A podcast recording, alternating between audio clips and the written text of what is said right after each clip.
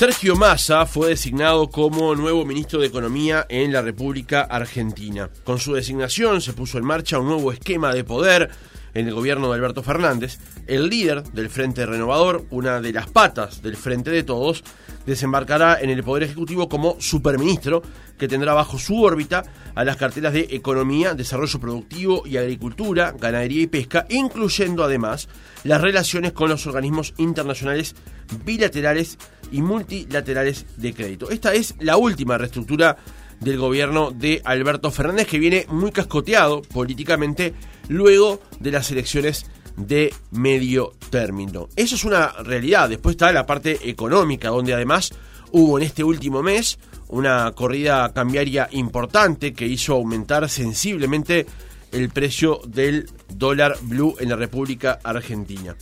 Aprovechando una visita que está realizando a Uruguay, estamos en comunicación ahora para nuestra entrevista central con Fernando Iglesias, diputado del PRO de Juntos por el Cambio en la República Argentina. Diputado Iglesias, ¿cómo le va? Buenos días. ¿Qué tal? ¿Cómo estamos? ¿Bien? Muy bien, muchas gracias por atendernos. Al contrario, gracias por el interés. Eh, ayer estuvo en una serie de reuniones, por ejemplo, con eh, Pablo Iturralde, presidente del directorio del Partido Nacional, almorzó en la casa de Julio María Sanguinetti, tuvo distintas actividades. Eh, ¿En el marco de qué se da su visita a Montevideo? Bueno, yo soy mm, director de Juntos por el Mundo. Juntos por el Mundo es el, el sector de Juntos por el Cambio que agrupa a todos los argentinos desperdigados por el mundo en esta gran diáspora argentina, que recuerda aquella canción de, de Ross, uruguayos donde fuimos a parar. Bueno, ahora los argentinos, los argentinos estamos en todos lados. Entonces, hemos tratado de mantener el vínculo de los argentinos con el propio país, su participación electoral. Eh, yo estoy encargado de esa organización que abarca prácticamente todo el mundo.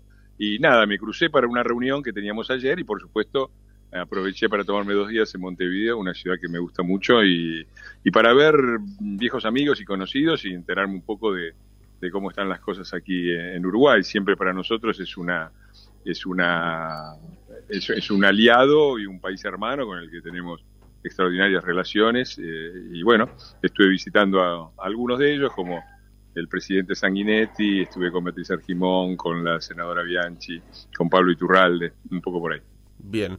Iglesias se fue un par de días de Argentina y por supuesto nunca dejan de pasar cosas. La última es esta novedad que se conoció en las últimas horas de la designación de Sergio Massa como ministro de Economía, agrupando una serie de carteras, el desplazamiento de Batakis, que estuvo 24 días en el ministerio. ¿Qué lectura está haciendo estos últimos cambios? Me parece que es la finalización de un gobierno que nunca existió. Eh, el gobierno de Alberto Fernández nunca tuvo en Alberto Fernández su principal gestor, siempre fue Cristina la que operó detrás de él, la que tomó las decisiones principales. Eh, Alberto era una figura que estaba ahí para, para eh, recoger toda la, munición, es decir, todo el desgaste de un gobierno que no, no, no ha dado pie con bola, ni con la pandemia, ni con la cuarentena, ni con las relaciones internacionales, ni con, ni con nada, ni con, ni con la economía, ¿no? Y esta me parece que es un último vaciamiento, el hecho de que se vaya Belis, un tipo de absoluta confianza de, de, Alberto y que entre Sergio Massa, que tiene su propio perfil, indica dos cosas, que la economía ha llegado a un punto de, digamos, de muy crítico, porque si no, no le darían, ni Alberto ni Cristina le darían esta oportunidad política a Massa. Eh, y lo otro que, que indica es un vaciamiento completo, completo de poder eh, de Alberto para un sector, para un señor Massa, del cual yo tengo las mismas prevenciones y las mismas eh, escepticismos que tuve en 2019 cuando, cuando hablábamos de, del gobierno de, de Alberto y Cristina y bueno, lo, los que los conocíamos sabíamos que era lo que se venía y advertimos a los argentinos que votar, seguir votando delincuentes iba a ser que nos terminaran robando todo, inclusive las vacunas, cosa que sucedió, y que votar gente que estaba peleada entre ellos nos iba a llevar a, un, a una especie de bicefalía, a un gobierno que un día iba para un lado, otro día iba para el otro, un día estábamos con Venezuela e Irán, al otro día estábamos en contra, bueno, la locura que hemos vivido y que me temo que vamos a seguir viviendo. Mm, aquí de, de Uruguay seguimos atentamente la realidad política argentina, pero obviamente su opinión estando allí en el país es, eh, es relevante para la siguiente pregunta.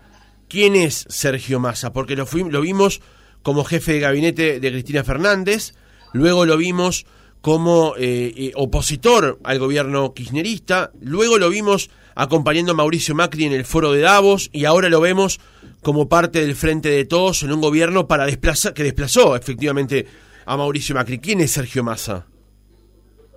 Bueno, es eso que describiste, un oportunista, un panqueque. Eh, en el año 2008, cuando yo formaba parte de la coalición cívica con la diputada Carrió y con otras figuras que hoy estamos en, personas que estamos en, juntos en, eh, por el cambio, como Patricia Burrich, Toti Flores, eh, eh, varios diputados, presentamos una denuncia en el año 2008 contra el gobierno como asociación ilícita y nombramos a todos esos señores que después fueron apareciendo. José López, el que revoleaba bolsos, Julio Devido, Jaime, que fue el, responsable de la tragedia de Once.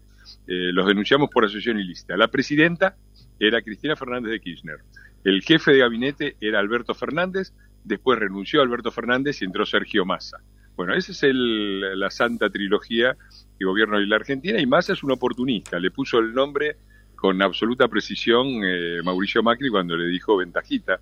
Eh, es una persona que no tiene ninguna convicción propia, es un oportunista del poder y va a hacer lo que crea conveniente con dos objetivos, los negocios de sus amigos, pues eh, el lobby empresarial que se esconde detrás de Massa es muy importante, y su propio interés político, porque su aspiración ha sido siempre la presidencia de la nación, su figura está muy desgastada y él apuesta a que si logra revertir la situación puede llegar a ser el candidato del peronismo en las próximas elecciones. Esa es su jugada y bueno, eh, es lamentable porque adentro hay más de 45 millones de personas que dependen de esta gente para, para tomar decisiones en un momento muy difícil. ¿Y, cómo se puede leer estos cambios tan repentinos que ocurren? Por ejemplo, la llegada de Massa al Ministerio de Economía, aunando allí otras carteras cuando Batakis fue designada hace 24 días, o la salida de Daniel Scioli, que, había, que estaba siendo embajador en Brasil y también llegó de apuro y ahora se lo vuelve a mandar a, Brasilia. ¿Cómo se puede leer eh, esos movimientos bruscos en el timón? Bueno, es el peronismo, ese es el estilo de poder del peronismo, que es de una total eh, falta de respeto a las personas y a las instituciones. Eh, comentaban la sorpresa de, en las instituciones internacionales de Washington, que durante la semana pasada recibieron a la ministra Batakis, eh, presentándose como representante del gobierno, con plenos poderes, con un plan, con total apoyo de, de, Alberto, de Cristina, de Massa y de todos. Y imagínese, quienes se reunieron con ella eh, conversaron, no sé, tomaron algún tipo de compromiso de enterarse que en el avión de vuelta la habían sacado del cargo. Bueno, así no se hacen las cosas, hoy la confianza es fundamental en la política y en la economía. La gente tiene una muy justificada desconfianza acerca de, los políticos y cuando ve estas payasadas, lamentablemente, termina pegándonos a todos por culpa de estos irresponsables. Eh, y la economía ni hablar. Por eso es que la economía argentina eh, tiene récord en estos años, ha tenido récord de entrada de dólares, nunca entraron tantos dólares a la Argentina y sin embargo faltan dólares y el gobierno quiere atacar los girobolsas y, y piensa más maniobra. Eh, bueno, todo este tipo de locuras son las que hacen que la economía argentina y la propia Argentina no logre nunca despegar. Nosotros desde Juntos por el Cambio esperamos llegar al gobierno en el 2023, esperamos que sea esta vez con un amplio apoyo popular, con más poder político, con más gobernadores, con control de por lo menos una de las dos cámaras, como para hacer todos los cambios que hay que hacer en la Argentina, que son muchos y urgentes. A esa, justamente ese punto apuntaba la próxima pregunta, Iglesias, porque ¿cuál es la solución eventualmente política para los problemas de Argentina? sabiendo que Mauricio Macri fue presidente de Argentina durante cuatro años y el kirchnerismo volvió. ¿Cuál es la autocrítica que se hace desde, Juntos por el Cambio en ese escenario? Sabiendo que en función de estos datos que se puede ver, la elección está a la vuelta de la esquina y podría tener el resultado que justamente usted espera. Bueno, el gobierno de nosotros recibimos un país que era un avión que se venía a pique, con más de siete puntos de déficit financiero, cinco puntos de déficit primario, eh, déficit comercial de 4.600 millones, eh, déficit energético, eh, un cambio atrasadísimo, muy similar al de la convertibilidad, tarifas que cubrían el 15% de los costos, un país que estaba en, picada, en caída libre. Todavía no se notaba mucho porque eh, siempre los temas inflacionarios, que son los que expresan esto, eh, tardan un poco en manifestarse, pero era un país que se venía en picada. Y el gobierno de Macri hay que interpretarlo bien. Fue un aterrizaje forzoso. Eh, pasamos de un, de un avión que se iba a estrellar a un aterrizaje en el cual, claro, se rompió el ala, se prendió fuego una turbina, los pasajeros se golpearon, todo el mundo puteó al piloto.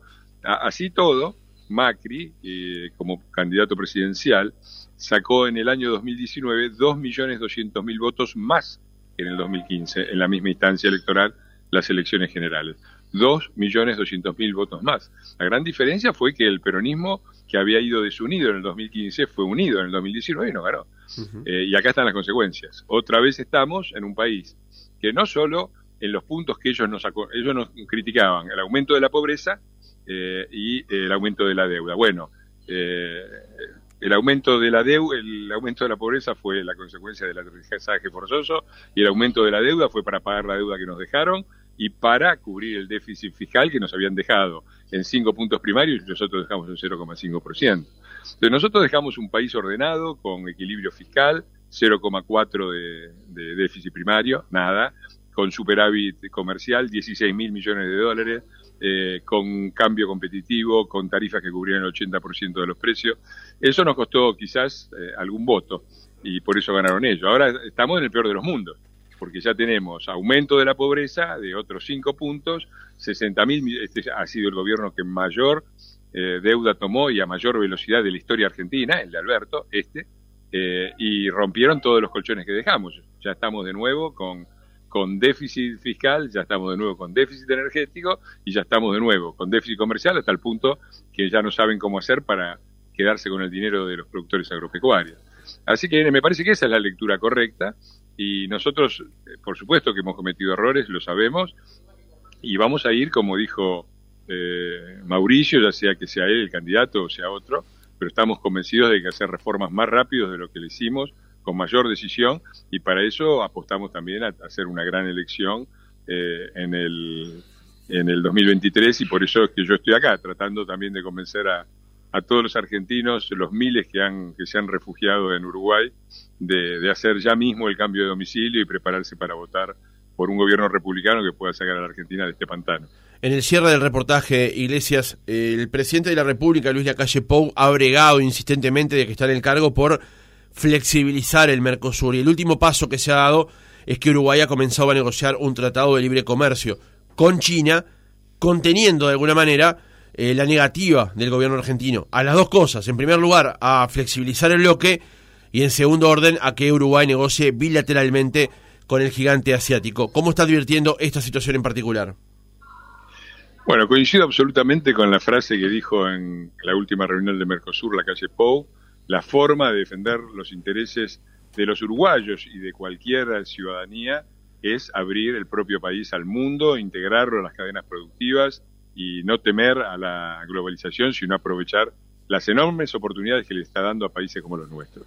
Así que yo estoy completamente a favor de los tratados de libre comercio, me causa un cierto recelo China, lamento eh, que no pueda ser un tratado que sea de todo el Mercosur y que sea solo de Uruguay, pero la responsabilidad seguramente no es del gobierno uruguayo, sino del permanente obstáculo que en este sentido ha significado el gobierno argentino. No olvidemos la primera reunión eh, que tuvo eh, de Mercosur que hubo después de la asunción de Fernández, en donde el, gobierno argentino le dijo, bueno, negocien ustedes, hagan lo que quieran, nosotros después vemos qué hacemos. Bueno, después que, una vez que decís eso, después no te podés quejar de que el otro firmó un tratado, porque efectivamente es lo que vos le dijiste que hiciera. Dicho esto, yo creo que hay que avanzar en la profundización del Mercosur. El Mercosur no tiene que ser una barrera, tiene que ser un puente que nos una al mundo, que nos permita negociar en mejores condiciones.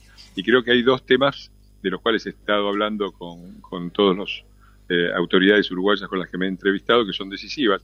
Yo soy presidente de la Comisión de Mercosur de la Cámara de Diputados y por eso, eh, eh, y fui parlamentario del Parlasur cuando, cuando estuve allá en 2009, 2011. y creo que hay dos medidas que hay que, que hay, con las cuales hay que tratar de avanzar, que es el Acuerdo Unión Europea-Mercosur, que es decisivo, sobre todo para nuestros países, para para impulsar la modernización de nuestros países y ganar un mercado que es de los más importantes del mundo, sería el área de, libre comercio o de comercio integrado mayor del planeta, y el otro es una moneda única. Eh, la devaluación en Argentina es una mala noticia también para Uruguay, porque los uruguayos se cruzan, compran allá, eh, las empresas uruguayas que exportan a Argentina no pueden exportar porque ya no son competitivas. O sea, esta de las devaluaciones competitivas de un país contra otro, que los argentinos sufrimos en los 90 de Brasil y ahora sufren todos por, lo, por el caso nuestro, no tienen que ocurrir. La mejor forma es que haya una moneda común que garantice estabilidad, que le quiste a nuestras clases políticas el control de la maquinita de imprimir, que es fundamental en la Argentina para parar la inflación. Y de esos temas he estado hablando con, con bueno, con las, autoridades uruguayas con las que me he entrevistado y he encontrado eh, un terreno fértil, porque me parece que, eh, que, confío en que va a haber por lo menos una superposición de, de gobiernos, de, de, la coalición que encabeza el Partido Nacional y de, y de Juntos por el Cambio en el 2023 y esperamos después eh, seguir con esta política, cualquiera sea el gobierno uruguayo, porque la integración regional y la amistad entre Argentina y Uruguay no son cuestiones partidarias. Fernando Iglesias, diputado nacional argentino por el PRO, Juntos por el Cambio, gracias por haber estado otra mañana con nosotros. Al contrario, un gran abrazo a todos los uruguayos y bueno, nos vemos siempre.